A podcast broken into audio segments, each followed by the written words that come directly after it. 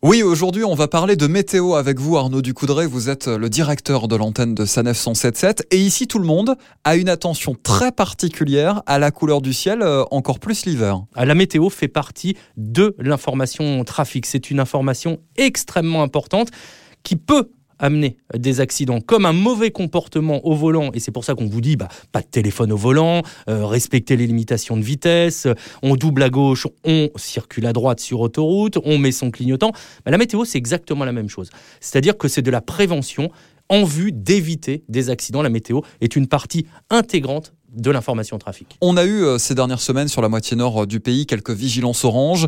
Pour que les auditeurs euh, imaginent un peu notre façon de travailler ici, comment sont collectées les informations météorologiques? On sait bien qu'en hiver, quand on parle de météo, la première chose qui vient à l'esprit, c'est la neige et les pluies verglaçantes. Mais il n'y a pas que la neige et la pluie verglaçante, il y a le grésil, la grêle qui peuvent entraîner de nombreux accidents, des carambolages, la pluie qui peut tomber fort avec des tempêtes, du vent. Bref, la météo en hiver, on est encore plus attentif. Et là, c'est, j'ai envie de dire, un point météo toutes les heures, mais une attention tout le temps sur les différents euh, outils que nous avons à notre disposition, des relations privilégiées avec notre partenaire Météo France, des cartes radar également qui nous permettent de voir l'évolution euh, des perturbations. Et ça, c'est vraiment quelque chose que nous suivons en temps réel, mais nous anticipons également, c'est-à-dire que chaque jour, on voit à 2, 3, 4 jours les prévisions de Météo France de possibles perturbations qui derrière vont amener à redimensionner l'antenne, à redimensionner les équipes pour avoir des équipes qui soient prêtes si ces événements euh, sont avérés. Exemple concret,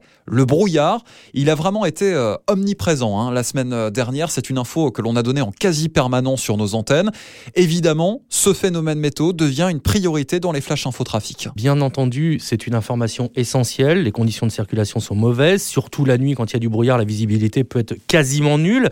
On dit 50 à 100 mètres, mais avec la nuit, bien sûr, vous le vivez, on n'y voit quasiment rien. D'où ces conseils répétés c'est même l'ouverture des flashs infotrafic en disant attention, il y a du brouillard sur tel ou tel endroit, augmentez vos distances de sécurité, allumez vos feux anti-brouillard avant et arrière, et puis ne pas oublier, bien entendu, de les éteindre lorsque vous sortez de ces zones de brouillard pour éviter euh, d'éblouir ceux qui sont derrière vous ou ceux qui arrivent devant vous dans l'autre sens de circulation. Merci beaucoup Arnaud Ducoudray. Je vous rappelle qu'ici, sur notre antenne, sur sa 977, vous retrouvez au moins une fois par heure un bulletin météo complet et évidemment à tout moment si la situation l'exige.